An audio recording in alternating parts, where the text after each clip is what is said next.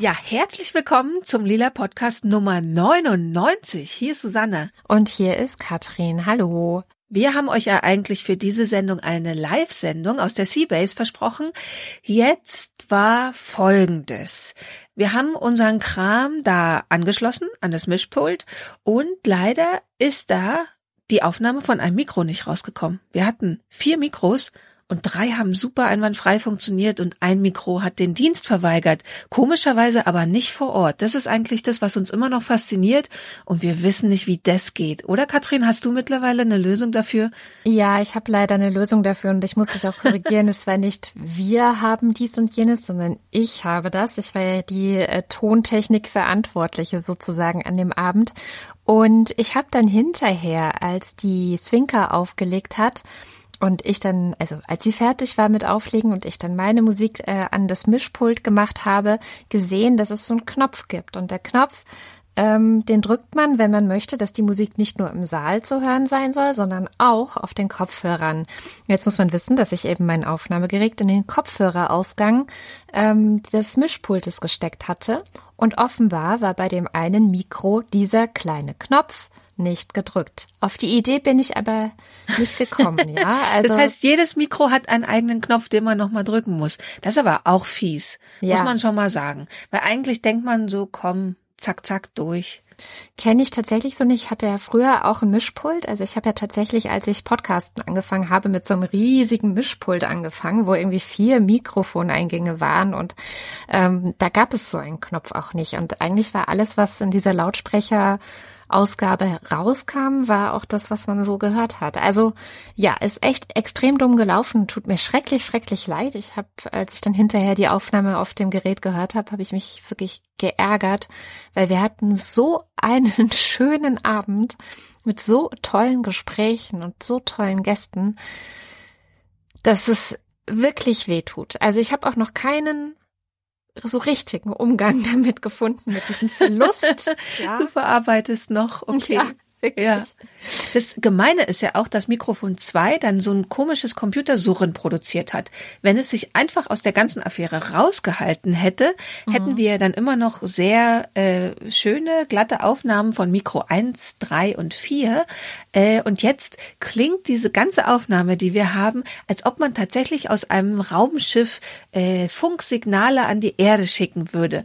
Und da ja aber die Seabase tatsächlich diese Atmosphäre von einem Raumschiff hat, finde ich es wieder wiederum sehr lustig. Deswegen vielleicht hilft dir das, um es zu verarbeiten, dass ja, ich es nicht ganz so schlimm finde. Auch das kann ich erklären, weil im Saal hat man es ja gehört. Also wenn ich in dieses Mikro gesprochen habe, es war mein Mikro, es hat also auch die richtige getroffen, ähm, die dies verkackt hat. Ähm, wenn ich in dieses Mikro gesprochen habe, dann hat man es im Saal natürlich gehört und das wiederum ist zurückgekommen auf die anderen beiden Mikros und mhm. dadurch kam dann so dieses komische Geräusch zustande. Also weil die haben natürlich gehört, oh hier passiert was und dann versuchen die das irgendwie aufzugreifen ähm, und dann klingt das entsprechend schlecht. Ja, leider. Wie gesagt, wir wollen euch nicht zwei Stunden antun, in denen äh, zwischendurch immer wieder, wie Kada schon gesagt hat, sehr, sehr tolle Sachen besprochen werden und sehr viel Spaß herrscht und äh, Applaus und Lachen und so weiter, weil das sehr anstrengend ist, mit diesem Surren zu hören. Und weil die Barbara direkt nach der Geburtstagsfeier in den Urlaub gefahren ist, setzen sich jetzt hier Katrin und ich zusammen und versuchen den Abend einfach nochmal zu rekapitulieren und euch das Wichtigste weiter zu erzählen. Genau. Damit ihr auch ein bisschen was davon habt und ähm, ja, äh, so viel eben irgendwie zu retten ist von dieser Aufnahme. Aber diese Sendung ist die Geburtstagssendung, so oder so. Und der Geburtstag vor Ort war ganz, ganz großartig. Wir hätten uns keine tollere Geburtstagsparty wünschen können. Es waren 70 Gäste mit uns in der Seabase. Der, die war richtig voll. Ähm, Im Laufe der Zeit mussten noch Bierbänke reingeschoben werden, damit alle einen Sitzplatz haben. Und es war ein irre netter Abend. Wir hatten Gäste. Eine war aus Saarbrücken angereist, eine war aus den Niederlanden ein, angereist, eine war aus Zürich angereist, eine aus Köln. Köln, ja, also wirklich von auch weit her. Ähm, Berlin hat sich auch gelohnt an dem Wochenende. Ähm, es war nicht nur äh, der fünfte Geburtstag vom Lila Podcast, sondern auch der Karneval der Kulturen und Pfingsten war ja sowieso. Insofern hat sich ein Berlin-Urlaub tatsächlich gelohnt und umso mehr für die Gäste hat sich jetzt gelohnt, weil sie dann exklusiv diese, diesen schönen Abend bekommen haben, den es so nicht als Sendung geben wird. Unser erster Gast war nämlich Fiona Krakenbürger. Das ist eine gute Freundin von mir, aber ähm, viele von euch kennen sie sicherlich auch schon aus alten Sendungen. Ich habe mit Fiona meine Weihnachtssendung bei Glühwein aufgenommen oder eine Sendung auf dem Chaos Communication Kongress oder eine Sendung auf dem äh, Chaos Communication Camp. Das heißt, Fiona ist eigentlich schon so ein alter lila Podcast-Hase. Ganz genau. Also es war ja noch niemand zweimal da. Oder hatten wir irgendjemand vielleicht mal als Zitatgeberin oder so? Das kann vielleicht mhm. mal sein, dass in einer gebauten Sendung jemand zum zweiten Mal zu Wort gekommen ist. Aber Fiona ist die einzige, die öfter als, sagen wir mal, zweimal da war, ja. Genau. Und ich kann an dieser Stelle auch verraten, dass sie auf jeden Fall auch nochmal kommen wird, weil ähm, dieses Gespräch, was wir dann mit ihr hatten, das ging so ein bisschen über, äh, sie hat halt einen Hackspace für Frauen gegründet, zusammen mit anderen Frauen. Das ist die Heart of Code und sie hat äh, natürlich auch viel Erfahrung selber in diesem ganzen Bereich, weil sie sich selbst Programmieren beigebracht hat Damals war sie mit ihrem Blog Fiona lernt Programmieren auch bei uns in der Featurette dabei zum Beispiel. Äh, sie hat einen Podcast gemacht, der heißt Noobcore, wo sie äh, Leuten, die sich mit Computern sehr gut auskennen, Löcher in den Bauch gefragt hat. Also Fiona ist so, so ein, in der Tech-Szene unterwegs und gut vernetzt und schreibt, hat jetzt auch ihre Masterarbeit über Frauen und äh, digitale Technologien geschrieben. Und weil sie so wahnsinnig viel erzählt hat und das sowieso alles gar nicht in den Samstagabend gepasst hätte, wo wir ja nicht nur Fiona als Gast hatten, sondern auch noch zwei weitere total spannende Frauen, hatte ich mit Fiona eh verabredet, dass wir meine Sendung nur zu diesem Thema aufnehmen. Das heißt, alle, die jetzt traurig sind, was sie auch sein können, weil nämlich genau der Teil mit Fiona auf genau diesem Mikrofon war, das nicht in das Aufnahmegerät gelaufen ist. Ähm, seid nicht allzu traurig, es wird dazu auch noch meine Sendung mit ihr geben, wo wir uns ganz, ganz ausführlich nur diesem Thema widmen werden. Den größten Kracher hat ja Fiona gebracht, also der beim Publikum für sehr viel Gelächter äh, sorgte, dass sie eine Organisation gegründet hat oder ein Verein, der heißt Frauen und Computerkram und abgekürzt heißt das Ding Fuck. Und jetzt ist auch in der Mache ein Verein Fuck Germany mhm. und ein weltweiter Verein Fuck Everywhere. Und sie überlegen, ob sie nicht mal einen Kongress machen, den Fuck-Kongress. Ja. Genau. Also diese Abkürzung hat für sehr viel Heiterkeit gesorgt an dem Abend. Absolut. Und man kann auch, glaube ich, wenn man Lust hat, also wenn ihr das jetzt hört und ihr habt auch Bock auf Computerkram, Fiona hat erzählt, dass sich überall momentan so kleine Grüppchen bilden, die dann eben zu diesem Fuck-Netzwerk dazugehören. Ähm, und vielleicht schaut ihr mal, ob es bei euch in der Nähe A, etwas gibt, wo ihr Bock drauf habt, auch mal vorbeizuschauen und B, wenn es das noch nicht gibt, ja, vielleicht wollt ihr das ja dann gründen und euch dem ähm, großen Netzwerk toller Frauen anschließen. Wir werden auch wie immer bei jeder normalen Sendungen ähm, viele, viele Show Notes auf unserer Webseite sammeln, ähm, wo wir euch möglichst weiter verweisen können in Themen, die ihr jetzt in der Sendung spannend findet. Also auch wenn es auf der Bühne besprochen wurde, setzen wir euch da ein paar Show Notes mit rein. Ähm, und wenn euch das Thema Frauen und Tech interessiert, dann könnt ihr auch reinhören in die Sendung 97, in die vorletzte Sendung. Da hatte ich ja unter anderem mit der Laura Laukwitz gesprochen von den Rails Girls Berlin und die erzählt auch ganz ganz viel nochmal, warum solche Vereine, solche Spaces wichtig sind, ähm, in denen nur Frauen sich mit Technik beschäftigen und sich nicht wie vielleicht in gemischten Teams irgendwie zu doof fühlen oder so. Mhm. Ja, und dann kam ja auch schon unser zweiter Gast. Das war die Erika Fischer und es ist so lustig, weil immer wenn ich äh, Leuten erzähle von Erika Fischer, dann gucke ich in so leere Gesichter. Weißt du, es ist echt so, Erika ja, der Name Fischer. klingt ja auch erstmal ganz unauffällig. Genau. Es ist so, hm, aha, und wer ist das? Und wenn ich dann sage, das ist die Autorin von Aimee und Jaguar, dann werden die Augen ganz groß, weil das kennt irgendwie jeder. Ja, und das ist sie. Ähm, die habe ich kennengelernt auf einem auf einem Weihnachtsessen hier in Berlin beim Journalistinnenbund. Auch eine sehr schöne, gute Adresse, wo sich Frauen auch vernetzen, nämlich Frauen, die eben Journalistinnen sind. Die gibt's auch überall in Deutschland. Also falls ihr Journalistinnen seid, dann ähm, meldet euch dort auf jeden Fall. Da gibt's oft äh, lokale Stammtische, wo man eben sich auch mit anderen Frauen vernetzen kann. Und da habe ich Erika Fischer kennengelernt. Und sie hat mich gleich irgendwie festgenagelt, weil sie ein Buch schreibt und das Buch heißt Feminism Revisited. Und in diesem Buch spricht sie mit jungen Feministinnen. Sie selbst ist schon ein etwas älteres Semester und sie selbst war auch in der sogenannten zweiten Welle dabei, also Feminismus ähm, der 70er, würde ich mal sagen. Und hat da eben auch als Aktivistin ganz ordentlich mitgemischt und schaut sich eben an, was hat sich verändert und was ist vielleicht gleich geblieben, ähm, was haben so die heutigen Feministinnen für Ideen und für Ideale. Und so kam es eben, dass ich dachte, Mensch, das ist ja eigentlich super spannend, eine Frau bei uns zu haben und auch auf die Bühne zu holen, die ja einfach diese Kämpfe, die wir heute immer noch kämpfen, schon seit Jahrzehnten kämpft, was erstmal frustrierend klingt und dann vielleicht aber auch erzählen kann, was sie bei Laune hält in der ganzen Geschichte, ja. Ja, und du hast ihr dann die sehr schöne Frage gestellt, welche Macken hatten denn die alten Feministinnen, welche Macken hatten die neuen Feministinnen, um mal von der lustigen Seite anzufangen, wo sie die verschiedenen Generationen vergleicht. Und was sie über die Macke der alten Feministinnen erzählt, können wir uns kurz anhören.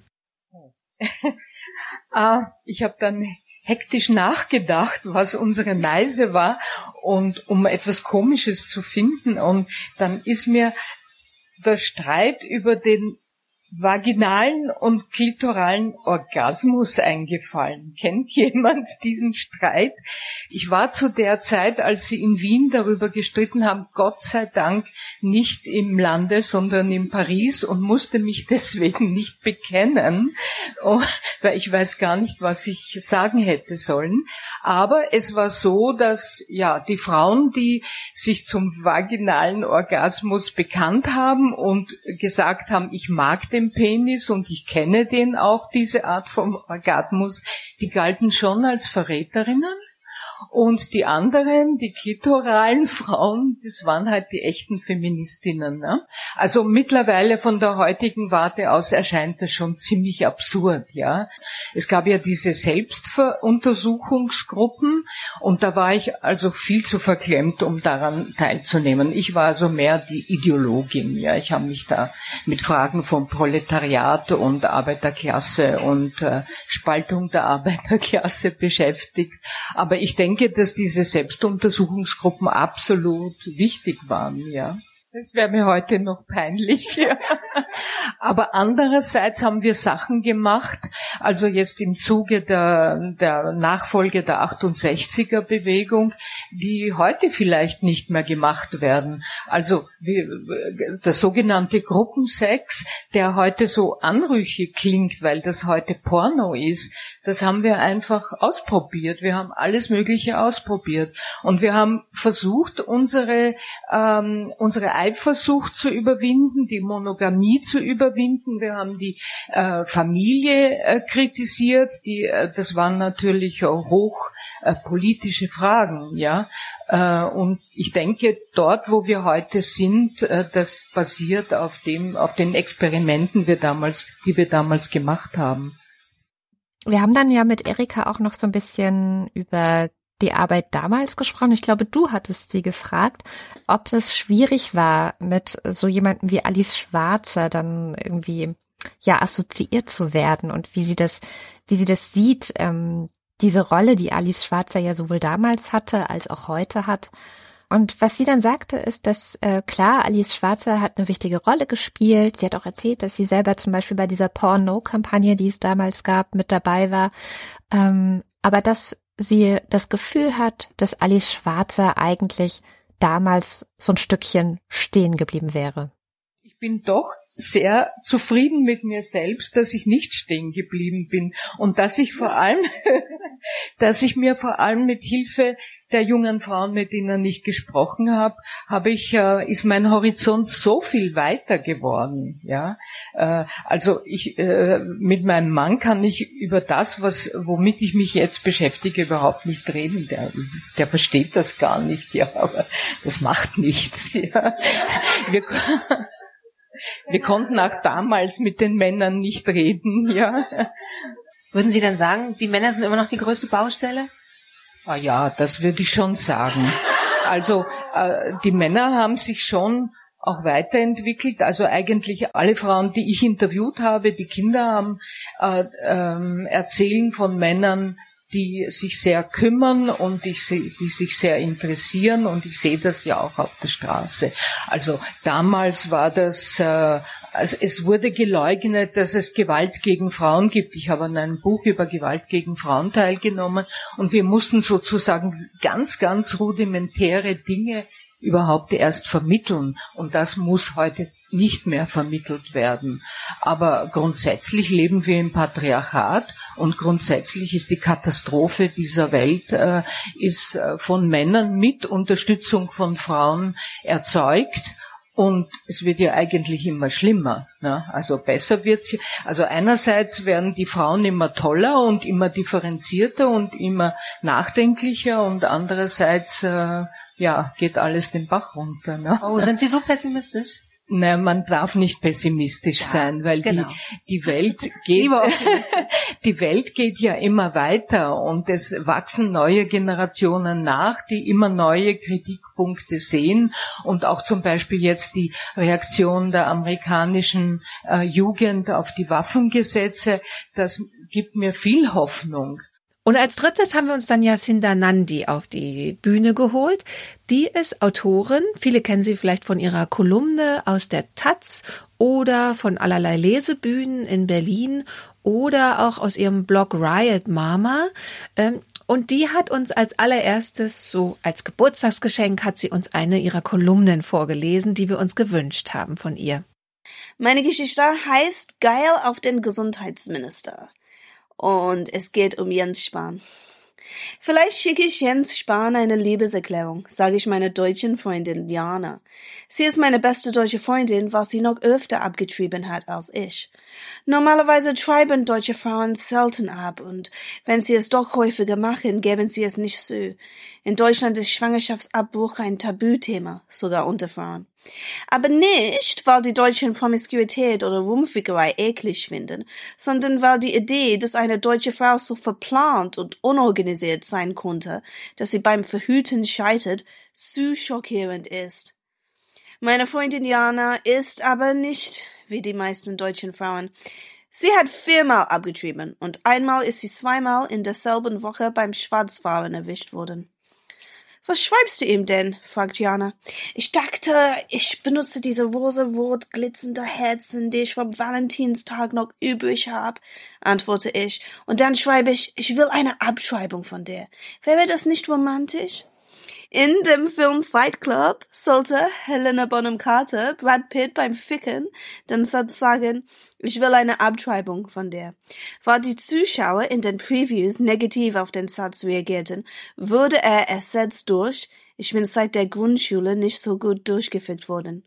In einem Film über illegale Straßenkämpfe, Terrorismus und Erniedrigung ist ausgerechnet dieser Satz über Abtreibung zensiert und durch eine Anspielung auf Kindesmissbrauch ersetzt wurden. Es ist also einfacher zu akzeptieren, dass Mädchen sexuell missbraucht werden, als dass erwachsene Frauen entscheiden dürfen, was in ihrem Körper passieren soll. Aber du findest Jens Spahn nicht sexy, oder? fragt Jana. Niemand findet ihn sexy. Ich überlege, ich Finde ihn ein bisschen sexy, sag ich dann. Er sieht so dumm und fleischig und deutsch aus. Und ich denke, dass er gut Muschi lecken kann. Ich denke, dass alle männlichen Abschreibungsgegner gut Muschi lecken können. Sonst würden sie sich die Schwänze abschneiden müssen. Aber er ist doch schwul, sagt Jana. Ich gucke sie überrascht an. Das hatte ich irgendwie nicht gewusst oder verdrängt, weil ich so geil auf Jens Spahn gewesen war. Echt? sag ich, ein bisschen enttäuscht. Dann kann ich ihm keine Liebeserklärung schicken, oder? Es ist ein bisschen schwulenfeindlich, wenn heterosexuelle Frauen schwulen Männern Liebeserklärungen schicken. Nur weil er frauenfeindlich ist, rechtfertigt das nicht, dass wir schwulenfeindlich werden. Ich kann verstehen, dass man auf Abtreibungen negativ reagiert. Babys sind süß und Abtreibungen sind nicht so süß. Nach meiner ersten Abtreibung hat mir meine Mama in einem frittierfett geschwängelten Café im Londoner Osten erzählt, dass sie auch abgetrieben hat. Zuerst war ich total locker. Cool, dass du es mir sagst. Deswegen warst du nicht so enttäuscht von mir, ne? Aber als sie mir offenbarte, dass der Abbruch nach meiner Geburt stattgefunden hat, war ich empört. Was? spuckte ich. Nachdem ich geboren war? Mama, du Schlampe, wie konntest du nur? Mein Gott, nach meiner Geburt war ich etwa kein süßes Baby. Mama! Dabei ist eine Abtreibung die weitaus beste Lösung für ein trauriges Problem. Denn das Traurige ist ja nicht die Operation selbst, sondern die Tatsache, dass eine Frau zwar schwanger ist, aber auf keinen Fall schwanger sein kann, darf oder will. Alle, die nie in dieser Situation gewesen sind, sollten lieber dafür dankbar sein und keinen Scheiß laben. Eine Verhütungspanne kann jeder passieren. Sogar, manchmal, eine deutsche Frau. Ja, und Jacinta Nandi hat dann auch im Gespräch so ein bisschen davon berichtet, dass das Tabu über Abtreibungen in England gar nicht so groß ist. Und das fand ich eigentlich sehr interessant. Also sie hat es wirklich herausgearbeitet als ein recht deutsches, als ein recht deutsches Phänomen, darüber nicht zu sprechen und es auch als etwas nicht Normales, sondern eine Abweichung vom Normalen zu empfinden, was eine deutsche Frau nicht tut oder nicht tun sollte. Als nächstes hat dann die Barbara ein Buch mitgebracht. Ich ähm, möchte daran erinnern, dass wir im Lila Podcast ja immer wieder sehr gerne auch über Bücher reden oder über ganz aktuelle Debatten reden. Und nun haben wir hier auf dem Sofa versammelt gleich sechs Feministinnen. Und da freut es mich sehr, dass ich das Buch Die potente Frau von Svenja Flasspöhler mitgenommen habe ähm, ähm, ein Buch, was vielleicht die eine oder andere gesehen oder gelesen hat oder über diese Frau und ihre ihre Bücher etwas gehört hat.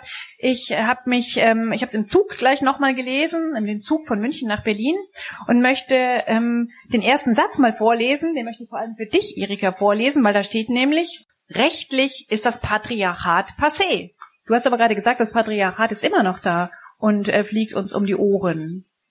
Naja, das Patriarchat ist eben nicht nur, besteht nicht nur aus Gesetzen. Das ist eben das Problem, das wir heute haben, dass wir äh, praktisch kann man auf die Gesetze verweisen und sagen, ihr seid doch gleichberechtigt. Aber das Patriarchat ist ja ein, ein riesiges Gebäude an, an allen möglichen und das blüht und gedeiht. Ja, vor allem haben wir ja gerade über Paragraph 218 und 219a geredet und da ist für mich dann eigentlich schon klar, da ist ja dann das Patriarchat doch immer noch da. Also solange Männer über die Körper oh, von Frauen. Oh, ich kann euch was erzählen ja, vom Patriarchat. Bitte. Ich bin, ich weiß, ich bin ein bisschen wahnsinnig, ne? Aber ich bin noch verheiratet mit meinem Ex-Mann. Und das heißt, dass mein Baby automatisch sein Baby war. Ja, wir mussten zum Familiengewicht, wir mussten, jeder musste 277 Euro bezahlen im Meldeamt, die alle guckten mich an, als ob ich total komisch bin und, ne, dein Baby gehört dem Ex-Mann, weil, das Gesetz ist Patria, Patria, dieses Wort, ne, ist Quatsch, wenn man sagt, dass das vorbei ist. Und dann kam die erste Frage aus dem Publikum. Und zwar von Sarah. Und sie äh, arbeitet selber im medizinischen Bereich. Und sie fragt nach der Rolle von Geschlecht in der Medizin. Der Zustand ist nämlich im Moment noch so, dass Frauen Körper eigentlich nicht wirklich wahrgenommen werden. Und da hat sie so gesagt, relativ verzweifelt klang sie fast, dass sie so sagte, wie kann man denn diese Debatte in die Medizin kriegen? Mm. Es war sogar so, dass irgendwie wir festgestellt haben, dass diese ganzen, in der Packungsbeilage steht ja ganz oft bei Medikamenten, wenn man schwanger ist, darf man dieses Medikament nicht benutzen. Und sie hat dann auch erzählt, dass man das nicht darf, also oder dass das da steht, weil die Firmen, die Pharmafirmen, das nicht an schwangeren Frauen getestet haben. Also es, genau. es ist nicht bekannt, wie es auf schwangere Frauen wirkt. Deswegen steht es da drin, damit sich diese Pharmafirmen absichern. Und Jacinta hat es, hat es gehört und meinte so, ich bin stinksauer. so, weil sie das nicht wusste und ich wusste es ehrlich gesagt auch nicht, dass das wirklich auch diese ganzen Studien, die da ähm, gemacht werden müssten, und dann wurde es ja auch schnell kompliziert, dass man bei Frauen, wenn man solche Studien macht, Medikamentenstudien zum Beispiel, müsste man natürlich testen in der ersten Zyklushälfte, in der zweiten Zyklushälfte, schwanger, Menopause und so weiter. Also es gibt einfach verschiedene Zustände, in denen Frauen jeweils anders sind oder anders sein könnten und eventuell auch anders auf, auf ein Medikament reagieren könnten. Und weil das alles viel zu kompliziert ist, macht man halt medizinische Studien an Männern ähm, nimmt die als so eine Art Prototyp, ja, Prototyp für mhm. alle anderen Menschen. Mensch. Genau, genau. Das ist der Mensch, so. und ähm, mit teilweise ja auch verheerenden Folgen. Also zum Beispiel bei so manchen Herzmedikamenten ähm, ist es ja dringend angesagt, eigentlich da ein bisschen tiefer ins Detail zu gehen, aber es passiert halt nicht. Und äh, ich glaube, da war auch so ein bisschen der Konsens in der Runde, dass das Einzige, was helfen kann, hier Veränderung herbeizuführen, und das kam wieder von Fiona, die an dem Abend insgesamt gefühlt die optimistischste in der ganzen Runde war, dass sie meinte, ey komm, alles, alles, was wir machen, basiert darauf, dass wir uns andere suchen, die das Wissen haben, was wir haben, und dass wir uns immer mehr und mehr miteinander vernetzen und mehr und mehr werden, so dass man uns irgendwann einfach gar nicht mehr ignorieren kann und uns auch Wissen aneignen, uns gegenseitig unterstützen und dass das eben anscheinend auch in der Medizin passieren muss. Ich kann da einen Text empfehlen, sehr, den die Christina Berndt, das ist eine Redakteurin der Süddeutschen Zeitung, die schreibt über Medizinthemen und hat auch sehr erfolgreiche Bücher geschrieben. Und die hat für Plan W mal einen Text darüber geschrieben, wie halt eigentlich das Geschlecht in der Medizin immer noch weitestgehend ignoriert wird und warum sich das ändern muss. Der ist leider hinter einer Paywall, aber vielleicht kann man das ja mit einem Probeabo oder einem Probezugang ähm, äh, eben beheben und sich den durchlesen. Ähm, auf jeden Fall sehr, sehr spannend. Und Sarah hat mir dann nach der Sendung, äh, als dann der Partyteil des Abends war, hat sie mir noch jemanden empfohlen, mit der ich mal sprechen kann über dieses ganze Thema Frauen in der Medizin. Also nicht als Ärztinnen, sondern Frauenkörper in der medizinischen Forschung, in der Pharmaindustrie und so weiter und so fort. Und das werde ich auf jeden Fall machen, weil wir saßen alle so da, dadurch, dass es auch die erste Publikumsfrage war, die gleich so irre spezifisch war und so kompliziert, haben, saßen wir alle so da und dachten so, boah, wir müssen unbedingt uns mehr mit diesem Thema beschäftigen.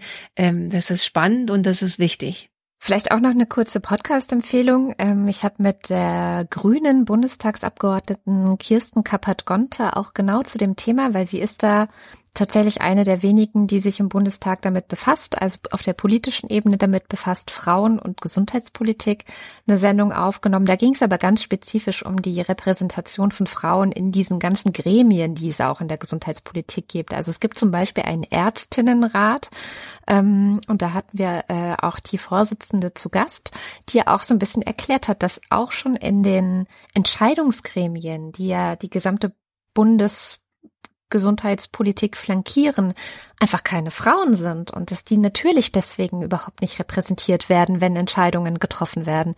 Also auch da, ähm, das verlinken wir dann in den Show Notes, ist vielleicht ein, ist ganz kurz, ich glaube 10, 15 Minuten länger war das gar nicht, aber ist auch nochmal so ein Einblick, dass da so ein blinder Fleck immer noch in unserer Gesellschaft ist und auf den Sarah ja Gott sei Dank dann hingewiesen hat.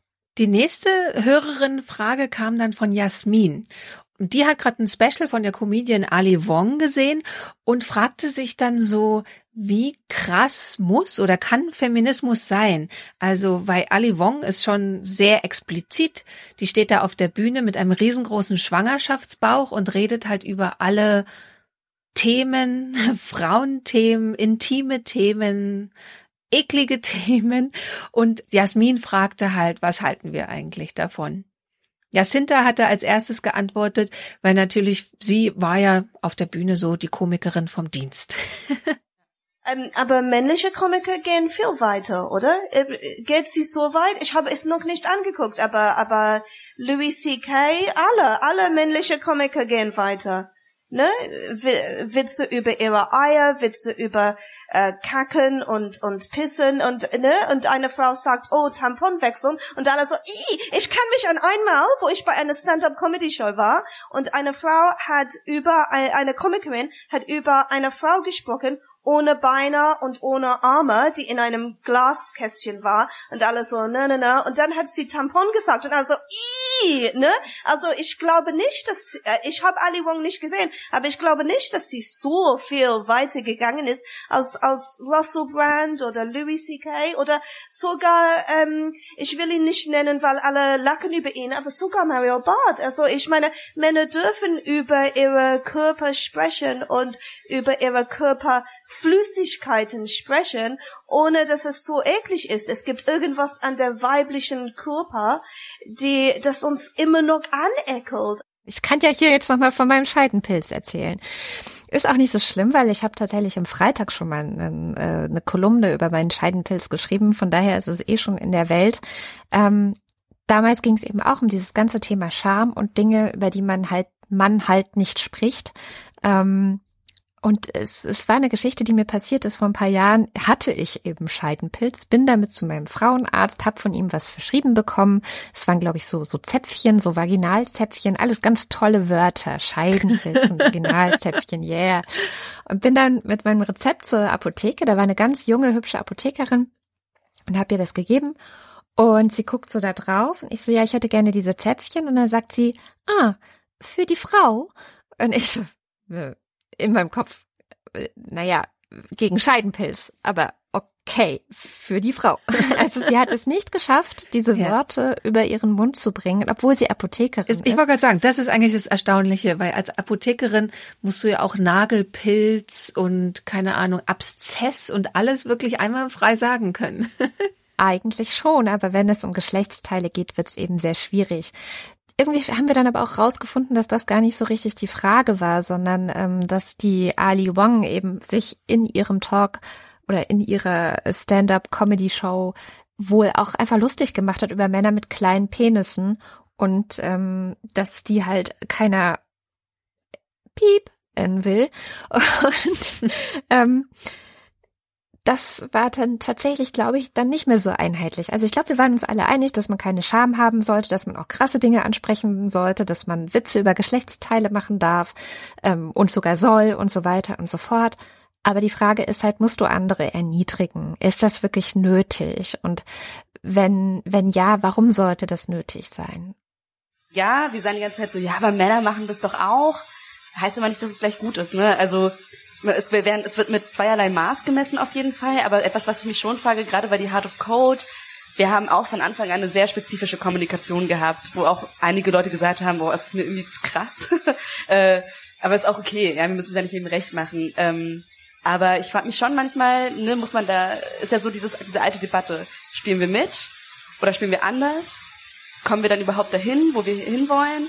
Und wie, wie dreist wie scheiße dürfen wir eigentlich sein? Also, das finde ich schon eine ziemlich interessante Frage. Ne? Ich weiß nicht, ob ihr da was zu sagen habt. Ich finde immer, dass es halt in dem Augenblick, in dem es mit, einfach mit Menschsein zu tun hat, ist, muss das in Ordnung sein. Also Weißt du, auf der einen Seite, oder wissen wir alle, auf der einen Seite ist es doch so, dass es eine riesengroße Errungenschaft ist, dass bei Geburten der Vater des Kindes, wenn die Frau das möchte, dabei sein kann und sie das vielleicht sogar auch wünscht. Und ich meine, ähm, das ist ja dann eine Angelegenheit, die nicht immer nur mit ähm, hinten kommen Schmetterlinge raus einhergeht.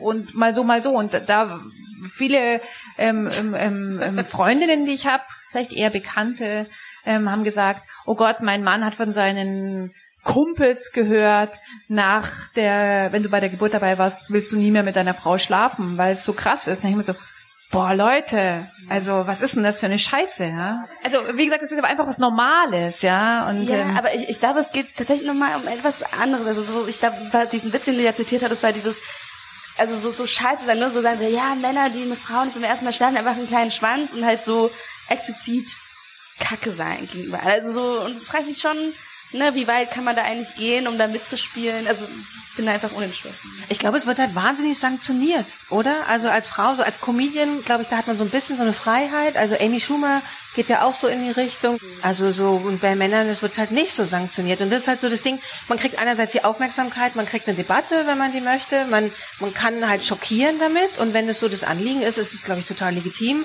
Ähm, man muss halt einstecken können. Und das müssen Männer nicht können müssen, wenn sie krass sind.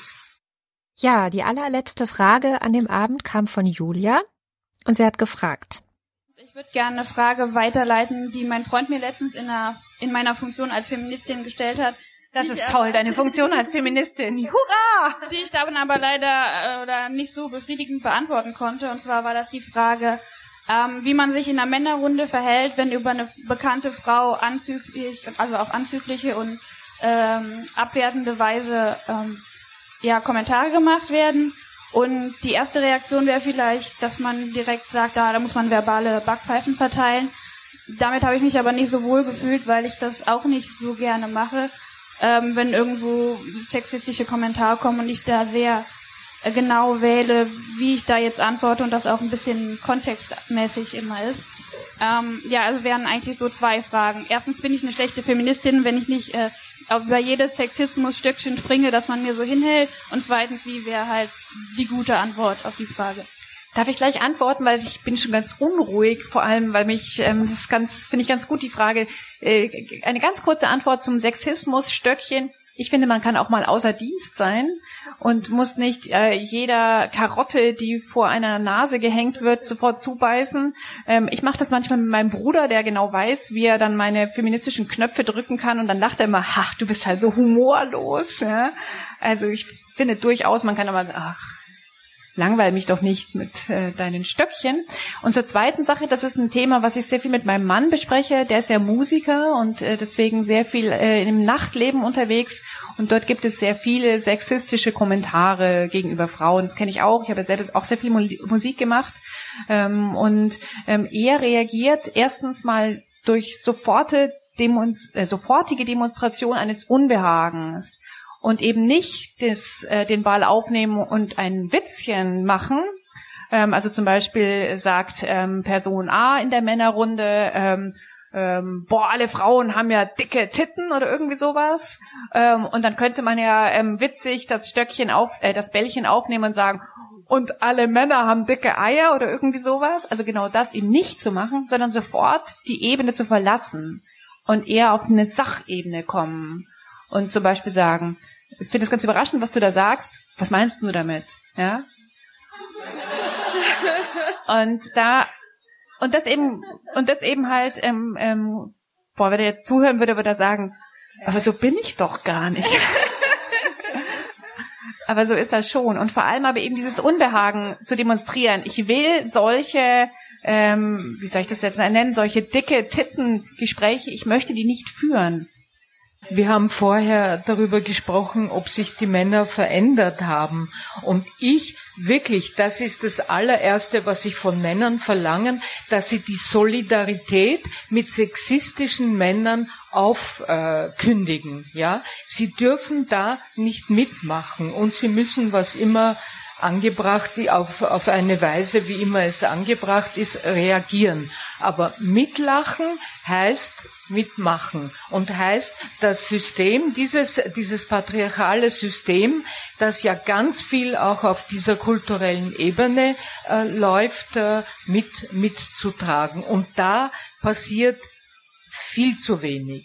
Also es stimmt, dass äh, Männer äh, durch die durch die patriarchale Struktur selbst äh, behindert sind. Vieles ist schwer für sie, Vaterschaftsurlaub zu nehmen und Teilzeit zu arbeiten. Das äh, nicht jeder kann das für sich alleine entscheiden, aber in solchen Situationen mitzumachen, das kann wirklich jeder machen. Das kostet auch nichts. Und Kada, du hattest dann noch einen ziemlich tollen Tipp, wie man damit umgeht. Ja, ich musste das auch echt lange lernen. Ich habe nämlich so ein Problem und das heißt Sprachlosigkeit. Ich bin echt nicht spontan und echt sehr schnell sprachlos zu machen, gerade wenn so ein Mann mir irgendwas ins Gesicht sagt, wo ich denke, das hat er jetzt nicht wirklich gesagt, oder? Das ist noch immer mein erster Gedanke, das hat er jetzt nicht wirklich gesagt. Und drei Stunden später fällt mir dann was Kluges ein und, und voll die schlagfertige, vernichtende Antwort, die ich hätte sagen sollen die ich aber natürlich nicht gesagt habe. So, und was war, was ist meine persönliche Lösung dafür? Es gibt ja so diese, diesen Ansatz, dass man sich Verhaltensmuster auch antrainieren kann. Es geht nicht nur darum, sich Verhaltensmuster abzutrainieren, sondern man kann sich ganz bestimmte Mechanismen in bestimmten Situationen antrainieren. Und mein Trick oder Hack oder wie auch immer man das nennen möchte, auf die, auf die, also wenn euch etwas passiert, was euch sprachlos macht und worauf ihr nicht schlagfertig reagieren könnt, aber ihr wollt reagieren und ihr merkt, dass ihr sprachlos werdet und ihr merkt, dass euch so vielleicht das Blut in den Kopf steigt, aber es fällt euch nichts ein. Es sind zwei Worte und die zwei Worte sind einfach nur wie bitte. Und ich finde, das funktioniert ganz gut, weil einerseits ist der andere wir nehmen jetzt mal an, es ist ein Mann, weil es war ja die Frage, ähm, wie man sich in der Männerrunde verhält. Also einerseits ist der andere dann genötigt, sich zu erklären, weil man kann die Frage natürlich wörtlich verstehen. Wie bitte? Ähm, Andererseits finde ich, schwingt genug Empörung mit, dass man auch noch mal einen Punkt gemacht hat, dass hier etwas, ja, eine Grenze überschritten wurde. Und das sind einfach wirklich zwei Wörter, die man immer so parat haben kann und die man mit ein bisschen Training irgendwann sehr, sehr gut hinbekommt. Das ist ein guter Störer, weil was, vermutlich ist vieles einfach flapsig dahergesagt, einfach nur so ganz blöd und unbedacht. Und wenn man dann eben sagt, wie bitte, und derjenige versteht das wirklich ähm, äh, wortwörtlich, müsste er das alles nochmal wiederholen. Und dann halt würde demjenigen klar werden, was für eine Scheiße das eigentlich ist. Was ich mal gehört habe, was auch ein guter Trick ist und den finde ich auch sehr lustig, dass man einfach fragt, warum? Also wenn so eine dumme Weisheit zum Beispiel über Frauen verbreitet wird, also äh, Frauen sind alle so oder so und Männer sind alle so oder so, dass man einfach fragt, warum. Und dann können die sich mal schön in Kopf und Kragen reden und man kann daneben sitzen, die Arme verschränken, sein Bierchen weiter trinken und hat Spaß. hm. Ja, und dann haben wir am Ende des Abends eine richtig schöne große Gruppenaktion gemacht. Nämlich hatte doch Barbara in einer der Sendungen mal davon erzählt, wie sie gemeinsam mit ihrem Sohn versucht hat, oder an die Freude geschlechtergerecht umzudichten. Und es war dann alles mit dem Takt nicht hin, richtig hingehauen und in den Kommentaren waren dann auch noch ein paar Vorschläge, wie man es vielleicht machen könnte. Und so haben wir dann an dem Abend alle zusammen oder an die Freude gesungen und anstatt alle Menschen werden Brüder, haben wir gesungen, alle Menschen werden klüger. Und Barbara hat das Ganze auf der Ukulele begleitet.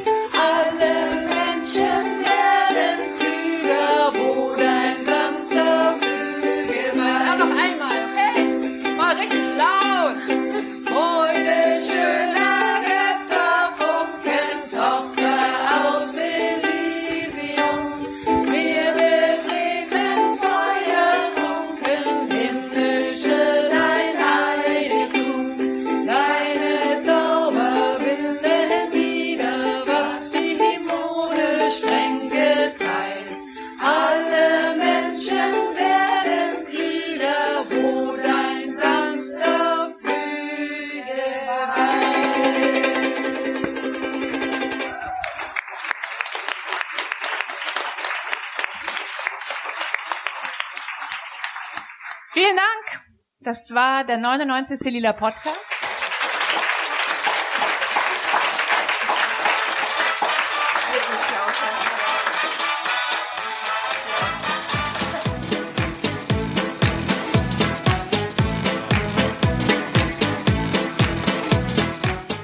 Ja, das war der lila Geburtstag. Genau, und für alle, die jetzt nicht da waren, wir haben alle etwas daraus gelernt. Also würde ich jetzt mal sagen, ich habe daraus gelernt, ja. wie man einen echten Soundcheck macht, nämlich indem man in sein Aufnahmegerät auch nochmal einen Kopfhörer steckt und guckt, ob auch wirklich alles ankommt. Ich hatte das Gefühl, es kommt alles an, weil es gab halt so Ausschlag und so und ich habe nicht bemerkt, dass bei dem einen Mikrofon der Ausschlag gar nicht da ist, weil ich nicht gut genug geguckt habe. Also, Kada hat was gelernt.